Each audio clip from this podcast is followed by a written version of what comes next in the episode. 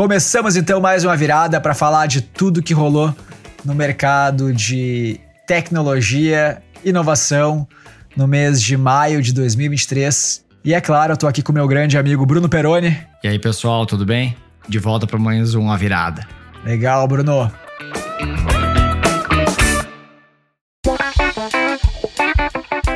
E no último virada a gente acabou o programa falando um pouquinho sobre Web Summit, né, que estava prestes a rolar lá, lá, no Rio de Janeiro. O que, que você achou do evento, Brunão? Ah, eu achei que foi interessante, né, um evento dessa escala vir para o Brasil. Eu acho que isso acabou gerando uma massa crítica muito legal. Então, muita gente acabou indo para o Rio para ver como é que ia ser essa primeira edição no Brasil. Então, acho que eles conseguiram atrair as pessoas, né? Eu acho que esse que é um dos principais desafios de todo evento, né? E aí, claro, né, por ser um evento de uma escala muito grande, né, um evento de mais de, de mais de 20 mil pessoas, acaba sendo né, é muita coisa ao mesmo tempo, né? Então é sempre essa sensação de, de fomo, né? Então, putz, são vários palcos em paralelo, tem mais os stands, tem mais o, a, a galera te chamando no aplicativo para marcar reunião. Então, assim, eu acho que uma coisa que vale a pena é, é, é, pensar muito bem o seu objetivo no evento, né? Isso é uma coisa que eu fiz esse ano, como eu fui de última hora, eu não me preparei, eu não estava tão bem preparado quanto eu gostaria mas acho que eles conseguiram levar as pessoas. Acho que o conteúdo nesse tipo de evento ele acaba sendo mais um chamariz, mas eu acho que o conteúdo, né, apesar de ter tido gente bem legal, né, internacional, né, que eu acho que algumas, algumas conversas foram interessantes, acaba que os painéis eles são muito curtos, né, então geralmente a gente não, não consegue aprofundar muito. Mas é interessante ver algumas apresentações que a gente via só pelo YouTube, a gente conseguir ver ao vivo, né? Legal, bacana. É, eu também achei o evento muito bacana. Enfim, principalmente por reencontrar todas as pessoas, conhecer novos empreendedores, aí, novos negócios. Essa é a parte que eu mais gosto. E com relação às apresentações e tal, eu ainda prefiro lá um modelo do South by Southwest, assim, que você realmente entra numa sala fechada, num auditório fechado, porque eu acho que aquele, aquela coisa de um ambiente aberto, com muitas apresentações rolando, para mim, eu acho um pouco difícil me concentrar. eu gosto de estar no ambiente fechado, escurinho, ali focado na apresentação. Mas, enfim, né? Foi o primeiro. Eu acho que quanto mais crescer o evento, mais isso vai, vai se estruturar, mais ambientes vão ter, né? Aqueles eventos paralelos que você falou, mais a, o, o evento vai se alastrando pela cidade. Então, é isso aí. E Bruno, o que, que você acha que foram os eventos aí mais bacanas que aconteceram nos últimos dias globalmente e nacionalmente? Tem bastante coisa acontecendo. Acho que a gente está cobrindo bastante esse assunto de AI, né? Acho que você também, né, Gustavo, tá, tá cobrindo bastante e acompanhando isso de perto. Acho que tiveram várias notícias nesse sentido. Em especial o rollout dos plugins, o Chat GPT, né? Então acho que isso vai ser bem poderoso. Que a gente comentou no último episódio, mas que agora está disponível para o público. Para quem, inclusive, fazendo um convite aí, né? Eu tive tantos feedbacks positivos sobre nossos papos sobre chat GPT. Muita gente, enfim, só tinha ouvido falar, nunca tinha usado, e depois que a gente falou mais a respeito numa virada, os caras resolveram se aventurar no, com o chat GPT. Que eu resolvi começar a fazer alguns conteúdos mostrando na prática, assim, como você pode usar ele para enriquecer dados, para formatar tabelas, para fazer planos de treinamento, enfim. E eu tô postando no meu Instagram, então quem quiser acompanhar e saber mais um pouco sobre como usar a ChatGPT e outras ferramentas, é só me seguir lá no arroba gubgold, de Gustavo Bruno Goldschmidt, gubgold, e acompanha lá meus vídeos. Boa, feito o jabá. Mas acho que vale muito a pena realmente seguir o, Gustavo lá, tem bastante coisa legal, inclusive mostrando na prática como usar essa tecnologia, né, no dia a dia. Acho que isso tem pouco, a gente vê pouco conteúdo ainda, especialmente conteúdo em português. Bom, outro assunto importante aqui, acho que foi, que foi esse é um assunto fresquinho que saiu hoje, que é a Neuralink, né? O Elon Musk, ele tem muitas empresas, essa aqui é uma empresa que ele é sócio, mas que não é tocada no dia a dia por ele mas que ele, ele é uma visão bem importante dele sobre o negócio e sobre o futuro aqui, é que é a Neuralink. Né? A Neuralink é basicamente uma empresa que trabalha com implantes cerebrais, né? Para a gente conseguir controlar os computadores. Então, na visão dele, putz, usar mouse e teclado é uma maneira muito ineficiente de. Ou, né, ou arrastar o dedo, é uma maneira muito ineficiente de, de se comunicar e, e, e interagir com as máquinas. Né? Então, a visão dele é que isso deve evoluir. Ele fez um investimento super grande na Neuralink, ajudou a atrair muito dinheiro mais de 300 milhões de dólares. E hoje, né, dia 26 de maio, dia que a gente está gravando aqui, foi aprovado pela FDA eles fazerem teste, né, a Neuralink fazer testes em seres humanos. Né, eles tinham só testado em animais, e aí eles vão poder testar os chips né, que vão no cérebro, um implante cerebral em seres humanos, né? Putz, isso aqui é uma coisa muito Black Mirror, ficção científica total, né? mas, eu, mas eu acho que é muito, realmente, muito ineficiente, né? Digitar e às vezes em quando eu tô digitando, especialmente no celular, né? Mas no computador também, e eu acho muito ineficiente, assim, putz, eu, eu, né? A, a gente pensa muito mais rápido do que a gente consegue digitar, né? Então eu acho que com certeza a gente vai no futuro caminhar para um lugar onde eu vou, onde eu vou conseguir, né? Enfim, fazer fazer comandos Perfeito. no computador utilizando só minha mente e os meus olhos também, né? Já tem algumas tecnologias que trabalham com os olhos, né? Eu consegui movimentar os olhos e ele com isso mexe o cursor.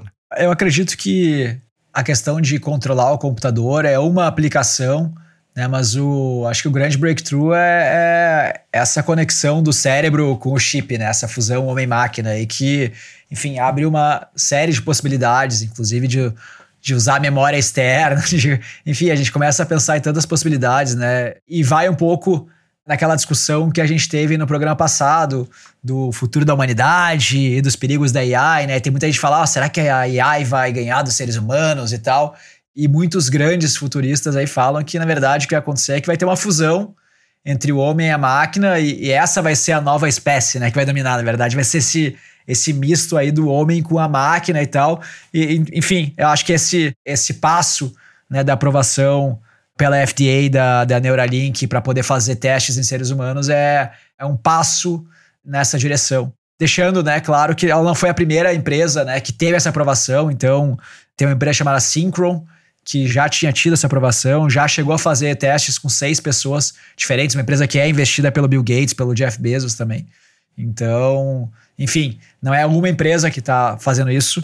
Como você falou, assim, é aquele terreno que desperta a nossa imaginação, né? Aquela coisa meio ficção científica, muito instigante. Exato. É muito incrível, assim, né? O, o, onde a gente pode chegar. Claro que tem várias derivadas super né, complexas disso, né? De criar super humanos e tal, que o, até o Harari, né, comenta que ele é muito cético e muito, né, enfim, um pouco pessimista nesse sentido, que a gente deve fazer essas coisas com calma.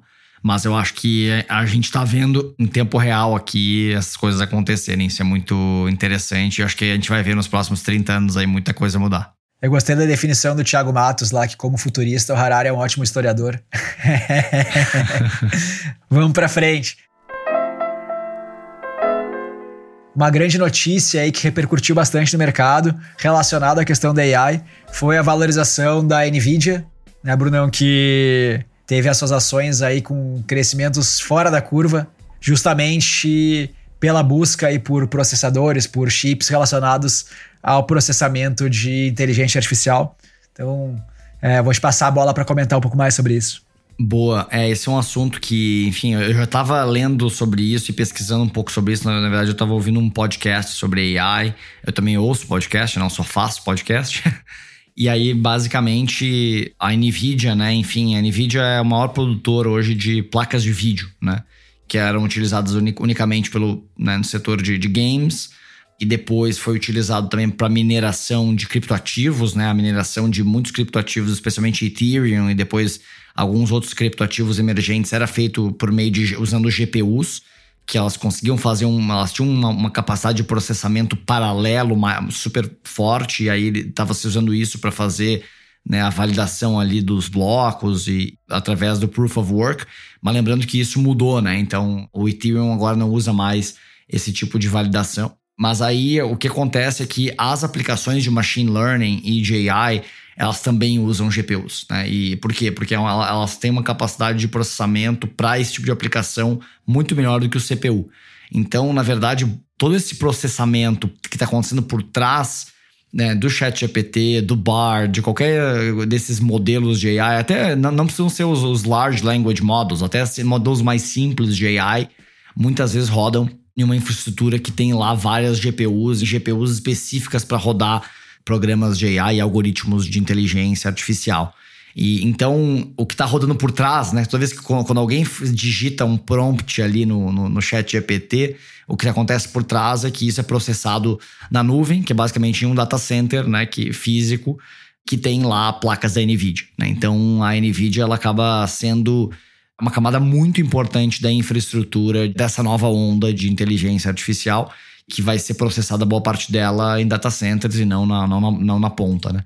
E aí essa semana as ações da Nvidia subiram 40% quase em uma semana, né? Isso, isso porque as vendas estão absurdas por causa né, de todos os data centers renovando os seus estoques e mudando a, né, os seus, os, né, criando toda uma capacidade para poder entregar isso para o mercado, né? Os data centers, os grandes providers de, de cloud, né, Google, Microsoft e a Amazon, eles entregam isso para os clientes, mas o que tem lá nos data centers são placas da Nvidia. Né? Como disse o senhor aí, entre aspas, né, pedidos em proporções incríveis para reequipar todos os data centers. Né? E obviamente, né, quanto mais demanda, maior o preço, maior a margem. Então, a Nvidia aqui, enfim, estava uma previsão aqui de margem bruta na, na venda desses processadores de 70%. Então, é, enfim, é um número incrível aí, pra, principalmente para quem vende de hardware, né? É, é uma margem de software para uma empresa de hardware, né? Então é realmente, é realmente incrível e que é quase um, um oligopólio ali, né? Quase, enfim, tem, são poucas empresas que estão nesse nível né, de entrega, né? A gente tem um competidor relevante então acaba sendo uma empresa que em, em, breve vai valer, tá chegando perto da marca icônica de um trilhão de dólares, né, de valor de mercado. Né? Então vai ser uma das poucas empresas trilionárias aí, né? E a Nvidia, enfim, é um caso muito incrível assim de empresa, a história é muito legal. Eu, tô, né, eu recomendo todos a pesquisarem mais sobre a história da empresa e, e, enfim, nesse ano ela já, né, a ação ela subiu já 150% versus 10% do S&P. E se a gente olhar para em cinco anos, a ação ela subiu 1.100%. 1.100%. Né? Então ela subiu mais, a empresa multiplicou mais por mais de 10 vezes aí nos últimos cinco anos. Né? Então é uma empresa realmente incrível. E aí tem uma discussão que eu estava vendo nesse podcast, que é sobre é, o quanto da criação de valor que vai ser feita nessa nova década de AI aqui, né, vai ser feita pela infraestrutura, pelos providers de infraestrutura versus as aplicações, né? E, e aí tem a, as diferentes aplicações. Né? Então, porque eu tenho aqui o, o fabricante do chip, eu tenho aqui quem entrega o cloud para fazer o processamento, eu tenho aqui depois quem desenvolve os modelos, os grandes modelos, né, como o Google e, e OpenAI. E aí lá na ponta eu tenho as empresas que estão construindo em cima desses modelos, né, que usam toda essa infra. Então quem é que vai ficar com a boa, né, onde é que está a grande oportunidade de investimento, né? Então essa é uma boa discussão aqui que, que a gente aqui também como que eu como né, trabalhando nesse mundo de venture capital penso todos os dias. O caso da Nvidia segue aquela máxima, né? Na corrida do ouro quem ganha dinheiro é o vendedor de pá. Total. é, é a segunda frase de efeito do dia aí. Acho que é o vírus aí, como eu virei influencer de Instagram, e eu tô, tô cheio das frases de efeito agora. E falando rapidamente, antes da gente passar de assunto, né? Só um update aí sobre o Chat GPT, como o Bruno falou, teve o lançamento das extensões aí oficialmente. Um ponto relevante também para quem está usando a ferramenta foi o lançamento do aplicativo para iOS na semana passada. Então agora vocês podem baixar aí nos seus iPhones o aplicativo oficial do ChatGPT. E é claro também o lançamento oficial do Bard aí em diversos países já, que Diferentemente do ChatGPT, ele está ligado à internet. Então você pode pesquisar coisas aí, enfim, recentes, atuais, que ele vai conseguir trazer para você. Eu testei, achei inferior ao ChatGPT. Você conseguiu testar que no Brasil não tá rolando, né? É, exatamente. Eu tive que botar, então, vamos lá, né? É, eu botei um Tunnel Bear, obviamente, no meu, no meu browser ali, botei como se eu estivesse nos Estados Unidos. Entrei com uma conta não corporativa, porque se você usa Workspace, né? Daí vai ter que habilitar pelo administrador, enfim. Eu, e aí, como não tá, tá no Brasil a minha conta, enfim. Eu peguei minha conta pessoa física, entrei no browser, liguei o Tunnel Bear ah, e aí boa. consegui testar. Tá? é, tem um vídeo, inclusive, lá no meu Instagram sobre isso. E aí, de fato, ele pega informações da internet. Eu pedi para ele pegar informações de competidores, dos meus competidores num software que eu estou lançando e tal. Quando trata de empresa aberta, até ele vai muito bem, porque os dados são oficiais. Quando trata de empresas fechadas, obviamente ele pega da internet, né? E aí trouxe muito lixo junto, mas, claro, se eu for pesquisar a receita dos meus concorrentes em empresa fechada, existem 10 sites que dão previsão de receita dessas empresas e cada um dá uma previsão diferente. Então, não tinha. Se entra lixo, sai lixo, né? Não tinha de onde tirar os dados acurados para me dar uma resposta boa. Mas a eloquência, assim, digamos, né? O nível de resposta, de estrutura das respostas, sofisticação das respostas do chat GPT, eu achei muito mais legal. Né? Mas tá aí uma ferramenta né, que tá ligada na internet e que tende também, obviamente, a evoluir muito. Então, como o Bruno falou, no Brasil ainda não está aberto, mas dá para fazer esse, esse workaround aí para usar o, o Bard. Só uma informação importante é que os plugins eles estão disponíveis apenas para os usuários pagos do Chat GPT nesse momento. Então, só para quem tem o Chat GPT Plus, que eu acho que vai ser uma ferramenta que vai fazer parte em breve da suíte aqui de aplicativos básicos que todo mundo vai ter, né? Todo mundo vai ter aqui o seu provedor de e-mail, de de agenda, né, e tal, e, e vai ter eventualmente, enfim, o seu software para gestão financeira, gestão de tarefas, projetos e tal, e, e, é bem provável que uma assinatura do ChatGPT Plus vai fazer parte aqui. E aí uma, uma dúvida que eu tenho é se no futuro a gente vai ter né, assistentes mais especializados. Eu acho que sim. Eu acho que a tendência é que o ChatGPT vai ser o Google, né, do AI para fazer tarefas mais generalistas mas eu acho que para algumas áreas a gente vai ver isso embedado e embutido em, em, boa parte dos produtos, né? Acho que não, né? E aí eu acho que essa é uma discussão que existe no, no ambiente de VC, né? Que é quem vai ser o assistente oficial, né? Quem vai ser o assistente pessoal e se vai ser né, o chat GPT ele vai conseguir ser né, o, o canivete suíço ou a gente vai ter soluções específicas ali. Putz, eu vou ter uma ferramenta que vai usar o, a base do chat GPT, mas né, focado em marketing, inbound, sei lá, então, e vendas, então acho que, e, e aí, ou sei lá, que, será que o meu software financeiro vai ter isso, então acho que tem uma, uma série de discussões sobre como é que isso vai evoluir no futuro. É, é difícil dizer, mas eu acredito que os caras vão querer muito mais prover a tecnologia para todo mundo do que fazer as aplicações na ponta para cada uso específico e tal. Até porque eles estão ganhando junto e enfim, é, é difícil fazer tudo bem feito né, lá na ponta. Também acho. Acho que o chat GPT ele vai ser um, né, um, acho que talvez uma, uma aplicação mais, mais genérica. Mais infraestrutura, assim. É, né? mais infraestrutura. Acho que a, né, o, eles vão ganhar muito mais dinheiro com as APIs. Talvez o chat GPT tenha um espaço para aplicações mais pessoais e tal, na pessoa física.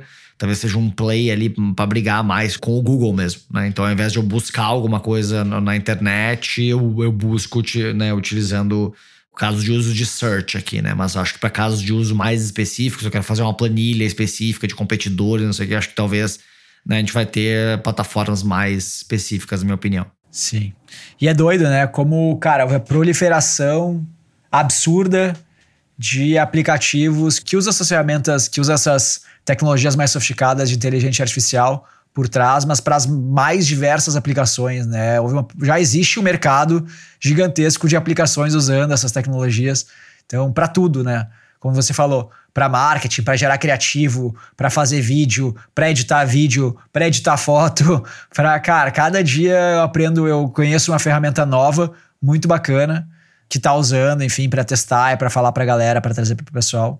Então, se o chat GPT começa a fazer direto essas ferramentas aí, acaba competindo com todas essas empresas que estão querendo não usando ele, muitas vezes né, o OpenAI por trás e tal. Mas enfim, bora pro giro dos mercados.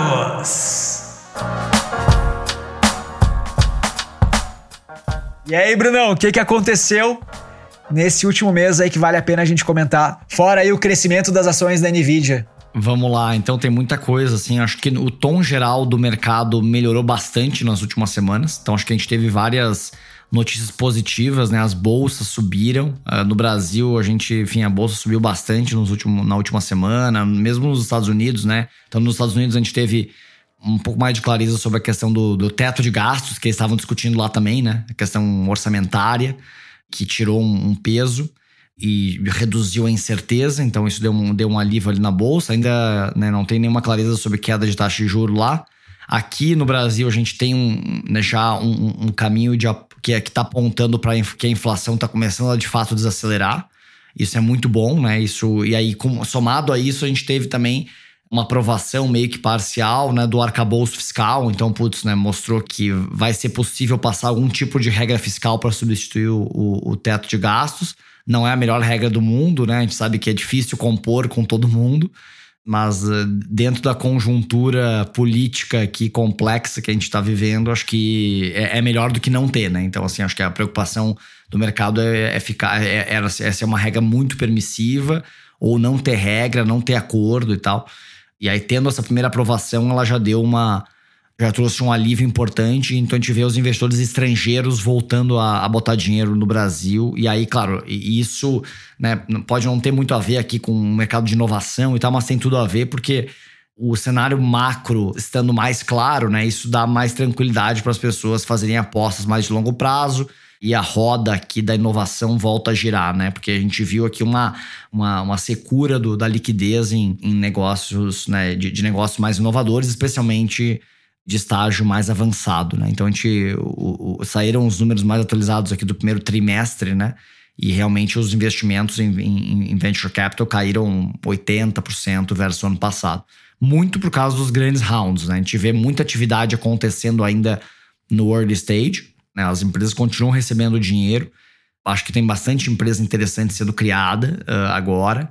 Mas a, mas a gente vê que as empresas que estão ali no meio do caminho, mais para né, empresas ali que estão precisam captar rodadas maiores, então, né, a gente já falou bastante sobre isso aqui, mas continuam tendo dificuldade e, e, acho que isso vai continuar, né? Acho que, é, que é, basicamente a gente tem que ter um ajuste das, dessas empresas que captaram no auge do hype. A gente vai ver uh, um ajuste de uh, esse ajuste ele ainda está acontecendo e vai continuar acontecendo pelo menos pelos próximos 9 a 12 meses.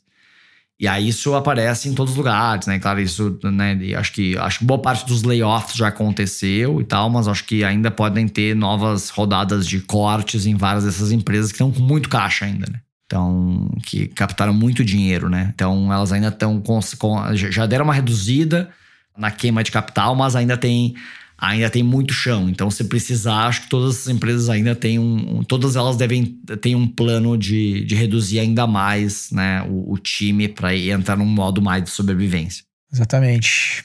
E, obviamente, quem está com o balanço forte está aproveitando para comprar aí possíveis concorrentes e aumentar a base, como foi aí o caso da compra da Kia Saúde pela Alice, né, que rolou esse último mês. É, pô, a Alice acho que foi uma empresa que captou muito dinheiro, né? Que, que também queima muito dinheiro.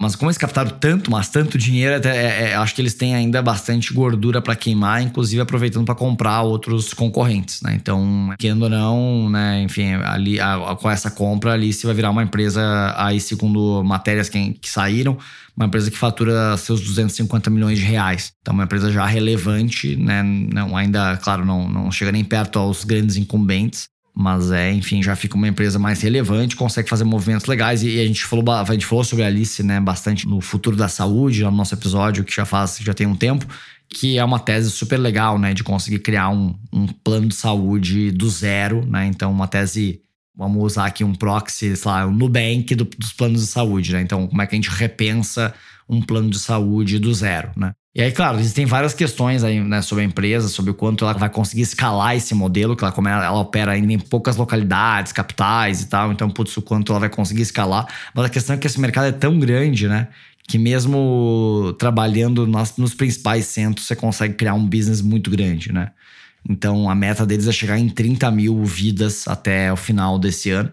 Então, pô, se a gente pensa. E já, já é uma empresa desse tamanho. Então, se a gente pensa chegar em 150, 200, 150 mil vidas, não é nada absurdo. E aí, putz, né, é uma empresa 10 vezes o que ela é hoje, já é uma empresa que fatura aí já na casa unicórnio e já consegue né, ser uma das maiores empresas aqui da América Latina de, que são tech-enabled, né? Então, é super legal. Exatamente. É, eu vi que eles tinham 11 mil vidas, se eu não me engano, antes da aquisição. E isso já dava um faturamento de 100 milhões ano, né? Parece poucas vidas, assim, digamos 11 mil vidas, né? Enfim, parece um número muito alto, mas uh, se você olha faturamento, já é um faturamento relevante, né? E agora com essa aquisição, eles vão para quase 30 mil vidas, eu acho que somam 16 mil vidas aí ao que eles já tinham, então 27, né? E para um faturamento de 250 milhões de reais, que já é, enfim, é uma empresa de um porte relevante já. É, eu acho bem legal o case deles, né? Acho que ainda tem, como eu falei, muitas hipóteses para serem validadas, né? Mas eu acho muito legal o modelo e torço aí para que dê certo a gente ter competidores aos grandes incumbentes. Acho que é super saudável para o mercado de saúde como um todo. E a gente está vendo esse mercado super em ebulição, né? Então a gente está vendo as grandes operadoras de saúde criando suas, as suas próprias corretoras para vender direto, né? Então um modelo que está em super, né? Tem muita oportunidade de mudar essa cadeia. As comissões ainda são muito gordas, né? Do canal de distribuição. Então, acho que é um pouco da proposta da Alice, né? Que é internalizar essa distribuição e, e aí conseguir comer mais, né? Ter uma margem maior. Porque hoje essa distribuição é muito cara e ela, ela come uma parte relevante da margem. Então acho que tem muita oportunidade aqui, né? E boa parte dos inovadores, né? As empresas que fizeram, né? Muitas das empresas inovadoras nesse setor são empresas que trabalham na camada de distribuição, né? Então, que é, putz, a distribuição ela é feita pelas corretoras tradicionais, então como é que a gente cria uma nova corretora, né? Uma corretora mais inovadora. E aí tem várias que operam nesse sentido, e a Alice ela foi mais ousada e foi, falou: putz, né? Ao invés de a gente só melhorar a distribuição dos mesmos produtos, como é que a gente repensa do zero esse modelo de negócio, né? Que eu acho que é, é muito mais difícil, né? Como tese, mas eu acho que se conseguirem, né? Vão conseguir construir uma empresa certamente de vários bilhões. Perfeito, Bruno. E outra notícia também que é super importante aqui para o ecossistema de inovação brasileiro, né, foi a incorporação pelo iFood ali das atividades da Móvel, né, a Móvel que é a controladora do iFood, que tinham várias empresas ali embaixo. Obviamente o iFood era a maior disparada delas, mas tinha participação na Simpla, tinha participação na Afterverse, que era de games, que tinha sido recentemente lançada, na Zup, tinha feito um investimento recente na A55, e aí, enfim, várias outras empresas, Mobile Pay, né, que acabou reduzindo aí o seu time, o seu quadro, e sendo incorporada para ser cuidada aí pela própria equipe do, do iFood, o que eu realmente eu não, não vi grandes matérias, assim, não tinha, tinha passado despercebido, eu que sou até bastante ligado ali ao time da Móvel, e aqui na preparação para o programa mesmo que eu acabei, enfim, vendo essa notícia. Eu não sei muito bem quais são os planos, né?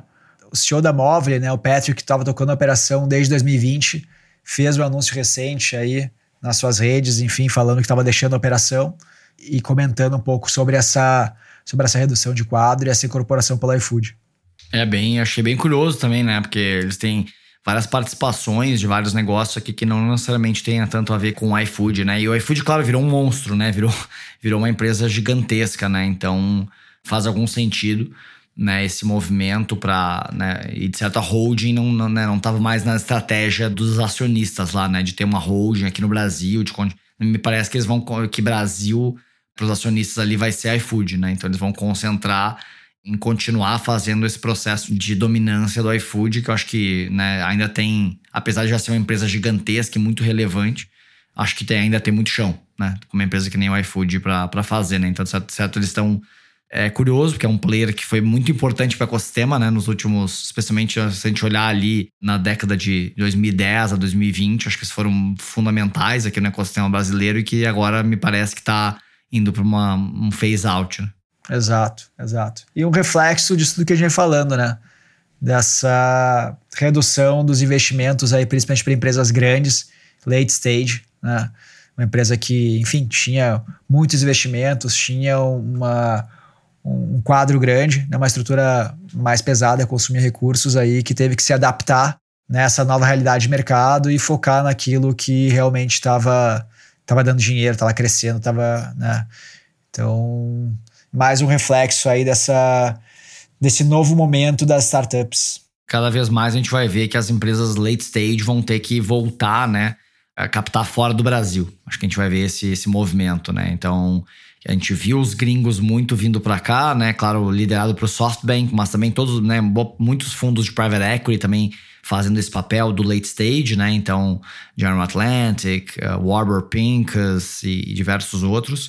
Uh, acho que a gente vai ver, vai ter que ter né, o, Né? Os, os, empreendedores de late stage aí vão ter que pegar a pastinha e, e ir para os Estados Unidos, né, para fazer essa próxima as rodadas mais late. Acho que não vai, não vai ter muita escapatória. A gente vai ter que voltar a ver esse, essa realidade que era que era a realidade até poucos anos atrás, né? Então não tinha essa última pernada aqui. Hoje tem, pô, tem existem alguns players que fazem, né? A gente está falando de rodadas aqui muito grandes, de 50 milhões de dólares né, rodadas a partir desse valor. Acho que tem poucos players hoje no, no Brasil que fazem esse, esse tamanho de rodada de growth, né? E então empresas nesse estágio vão ter que ir para fora e, ou, ou, então esperar abrir de novo a janela de IPOs, né? Que, que é uma coisa que eventualmente vai acontecer. Então é uma, também vai ser uma possibilidade, né? Talvez fazer um IPO ao invés de, de captar uma nova rodada de funding. É, agora é esperar para ver o que vai acontecer com as empresas, enfim, que eram investidas ou que eram controladas, inclusive pela, pela Móvel é, e que não fazem tanto parte do escopo do iFood, né? Que, que se eles vão se eles vão ser, se eles vão vender esses ativos, se eles vão continuar operando eles dentro do iFood, o que seria um pouco estranho, mas vamos ver, vamos esperar para ver o que vai acontecer. Então tá, pessoal, chegamos aqui no fim de mais um programa do A Virada. Foi um prazer discutir aqui, Gustavo, com você as novidades aqui de, de maio desse ecossistema tão acelerado, né? Enfim, muito sempre legal fazer essa discussão e, e sempre aprendo bastante aqui. Mês que vem estamos de volta, estamos aqui nessa nova, nesse novo formato tentando trazer sempre as discussões mais interessantes possíveis para toda a nossa audiência. Obrigado, pessoal. Muito obrigado, pessoal. Bruno, é a gente que aprende com você, cara. Valeu, obrigado, pessoal. Valeu. Tchau, tchau.